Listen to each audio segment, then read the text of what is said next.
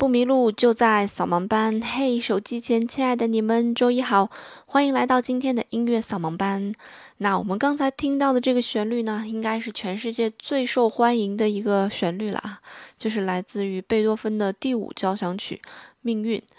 那么，其实，在早先呢，跟大家聊过贝多芬这个人。那贝多芬也是我个人非常非常喜欢的一个音乐家，可能是因为小的时候接触贝多芬的作品比较多。再加上贝多芬这种个性，可能是我个人会比较崇拜的一种个性，所以一直以来呢，对贝多芬这个人以及贝多芬的作品都有着不一样的一种喜欢。那么，尤其是这个第五交响曲《命运》，为什么我对这首作品感情这么深呢？是因为我小的时候摘抄过这部作品的总谱。以及我对这个作品当中的每一条，就是每每一个声部的这个旋律都非常的清楚啊！我当时大概花了有半年的时间去研究这个乐谱，然后把它整个用一种合成的方法把它做了下来。嗯，就是一个人完成一部交响乐吧。那个时候好像才十一岁，所以现在想起来这部作品的时候，依然是对这部作品很崇敬。那就是因为之前的这种积累吧，所以对这这部作品也是非常非常的了解啊。每一个部分、每一个小节、每一个声部都非常非常的了解。那么说起来，贝多芬的这部第五交响曲应该算是所有的交响曲里面大家最耳熟能详的了。当然，也是贝多芬的九部交响曲里面最为有名的一部交响乐。那么这部呃伟大的交响乐呢，也通常被叫做 C 小调第五交响曲啊。那这个 C 小调是什么意思呢？它其实表示的是一种调性啊。以前也跟大家有提过啊，讲无调性的时候跟大家提过有调性是什么。我们说其实调性就是一个乐曲将会围绕一个最主要的音去展开。那么调性和调式呢，一般会呈现一个固定的形状。啊，它的音阶就是音和音之间的排列呢，会有一定的公式。那么，如果从 C 开始是这样一个公式，那我们就可以把它叫做 C 大调音阶。那么，满足这个大调的公式呢，如果你移到了 D 上去，啊，那么它满足了，就从 D 开始也满足这个公式，那我们就可以把它叫做 D 大调音阶。那同样啊，如果把这个模式换一种形态，从 C 开始，那我们就可以把它叫做 C 小调音阶。那如果沿用这个模式从 D 开始呢，那我们就可以把它叫做 D 小调音阶。所以音阶就是一种模式，那么调性也是一种模式。那么 C D E F G A B 呢，就是从哪个音起始？所以这里的 C 小调呢，其实就指的是从 C 开始符合小调模式的这样一个音阶，然后按照这个模式去写作的一个作品。那么每一个作曲家呢，其实是对一些调式是有偏向性的。比方说，对于贝多芬来讲，他就非常喜欢用 C 小调去写作，他的很多非常知名的作品都是用 C 小调去写的，还有他的几首非常有名的奏鸣曲也也都是用 C 小调去写作的。那么，其实这个小调相对于大调来讲啊，它的色彩偏向于灰暗。那么大调可能是相对于来讲就是比较明亮的啊，不论是 C D E F G A B 哪一个大调啊，只要是大调，可能相对来讲都会比小调明亮很多。那么小调呢，相对于大调来讲就会阴暗很多。所以选择这样一个小调去写作这首作品呢，其实也是很好的，可以体现到这部作品想要传达的一个感情。那贝多芬在写下来这个最有名的动机“当当当当”的时候，他就说：“我要扼住命运的喉咙。”所以整个作品就是以这样一个小调起始，尽管在后面几个乐章里面，它也沿用了大调的成分，包括在第四乐章的时候，啊，整个是好像是迎来了胜利的那种喜悦的感觉啊。那么在乐曲的开始啊，这个第一乐章最有名的这个乐章啊，还是以小调来起始，以一个忧郁的色彩来起始。那大家听到的这个最有名的这个动机啊，当当当当啊！每次我们给别人展现什么东西的时候啊，或者有什么，呃，不一样的事情要发生的时候，我们往往会说：“来，我们打开礼物看，当当当当，就是这这样一个东西。”这个最有名的动机呢，其实贯穿在这个，呃，命运交响曲的每一个部分。那么，尤其是在第一乐章啊，不论贝多芬在写作这个作品的时候，他是以欢快、明亮的旋律去写作的，还是以一个，嗯，本身就带有悲伤的这种情感去写作的。那么这个当当当当，始终都在贯穿着这个第一部分第一乐章。那我们可能在第一乐章会听到一个非常抒情的一个旋律啊啊哒哒哒哒哒哒哒哒。那你仔细去听这一段旋律的时候，你会发现啊，当你听到这个旋律这一句将要结束的时候，你会听见所有的低低音的这种乐器，比方说低音贝斯，比方说把颂大管儿会出现噔噔噔噔的这样一个声音，来去回应它这个非常美好的旋律。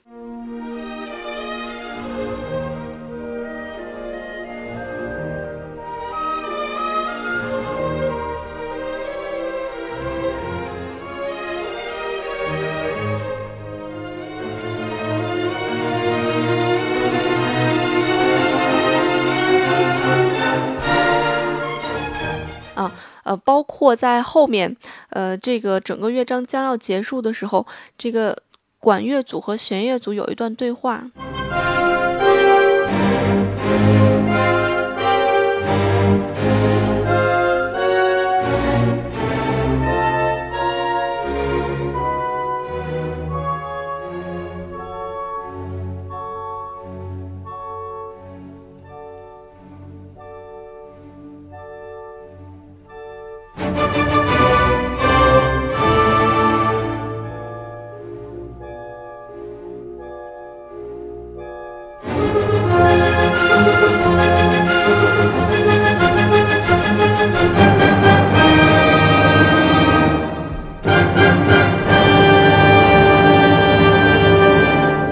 那在这段对话结束之后，你也能听到这个命运的主题再现，哒哒哒哒，好像命运的敲门声又重现了一样。所以，当我在听这首作品的时候，我一直都觉得贝多芬是一个非常就是在纠结的一一个人啊。就是尽管他心中有美好的一些愿景，但是他心中还是被那些不好的事情所缠绕着。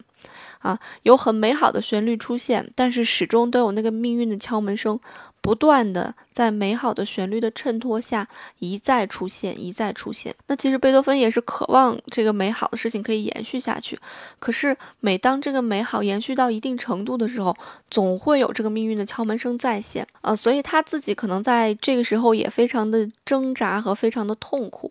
那么，在贝多芬在写这个命运交响曲之前啊，基本上已经是全聋了啊。那从贝多芬写的一些文字当中，你可以看出来，贝多芬当时是非常痛苦的啊。他说他不敢参加一些社交活动，因为他说，对于一个音乐家来讲，如果让别人知道自己是一个聋子，那将会是一个什么样的情形？简直。不可想象，所以他在拒绝呃外人，然后把自己沉溺于自己的这样一个世界当中，所以更有可能走偏嘛，对吧？嗯，没有别人的开导，更容易走偏。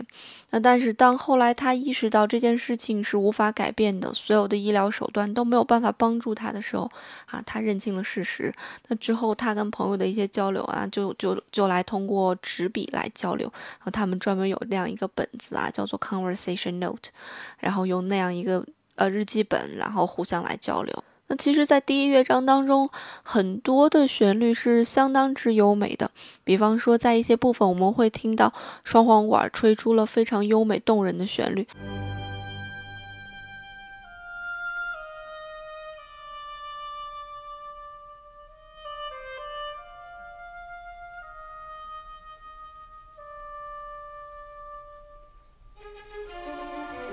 但是这个旋律它是一段 solo 啊，是一个散板，就是全乐队只有双簧管一个乐器去演奏，而且在它演奏的时候没有这个拍子与时间的一个限定。我们知道，一般来讲，呃，一般的乐曲都是会有小节，一个小节里面会有固定的拍子数的。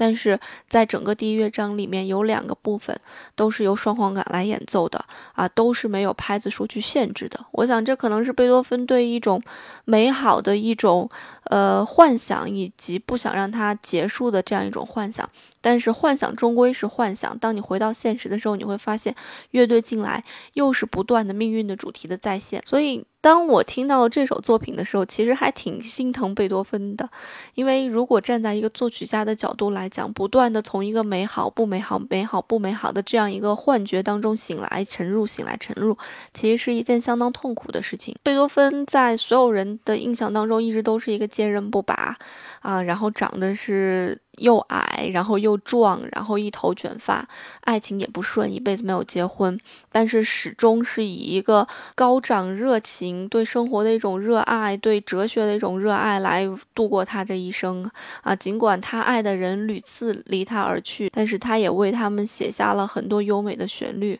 啊。失恋之后的月光，还有献给女朋友的《献给爱丽丝》。所以从某些层面又来。又可以感觉到贝多芬其实是一个特别内心柔软的人，所以那时候我在一直听贝多芬的作品的时候，我就写了一篇文章，叫做《爱情让人变得柔软》。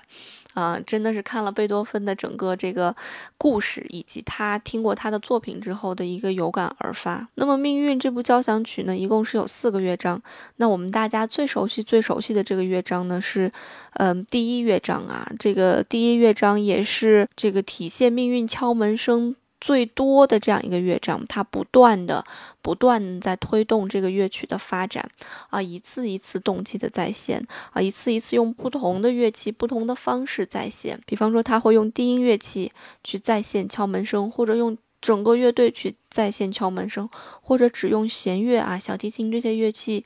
在线敲门声，或者用管乐啊，铜管，比方说圆号、长号、大号这些去再现这个敲门声啊，所以它一直在不断的重复这个主题。那么第二乐章其实是一个稍快的一个行板，是一个蛮优美的这样一个抒情诗吧。那么到了第三乐章时候，还是这个 C 小调啊，我们一般叫它谐谑曲啊，但是就是幽默这个意思。但是其实，在贝多芬的这首作品里面，好像听不到什么关于邪血的东西。那么在第四乐章呢，就是这首作品的最后一个乐章，我们可以听到一些光明呀或者欢乐的这种情绪。前在一些战争当中，当一方打胜仗的时候，其实就会去。播放这个贝多芬的命运交响曲的第四乐章，所以从另外一个方面衬托出贝多芬其实是一个正能量满满的人吧。尽管从第一乐章一个非常愤怒以及非常绝望的一个开始，但是到了第四乐章，始终还是给了你一个无限光明和无比欢乐的一个未来的感觉。那我们现在就一起来听一下贝多芬的这个命运交响曲的第一乐章。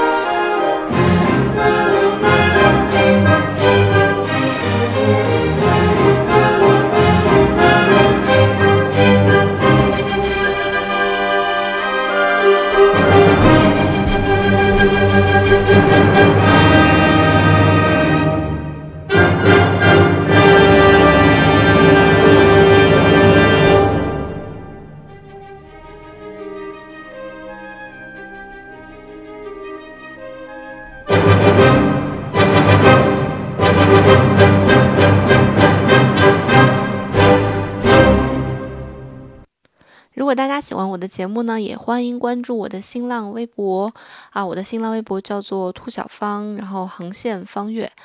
那么除此之外呢我们还有一个微信公众平台大家搜索米想生活就可以关注啦大米的米享受的享。呃，那么在微信公众平台以及我的新浪微博上面呢，会跟大家推送一些好玩有趣的九宫格聊音乐。那么今天的节目就这样啦，我们周二见，拜拜。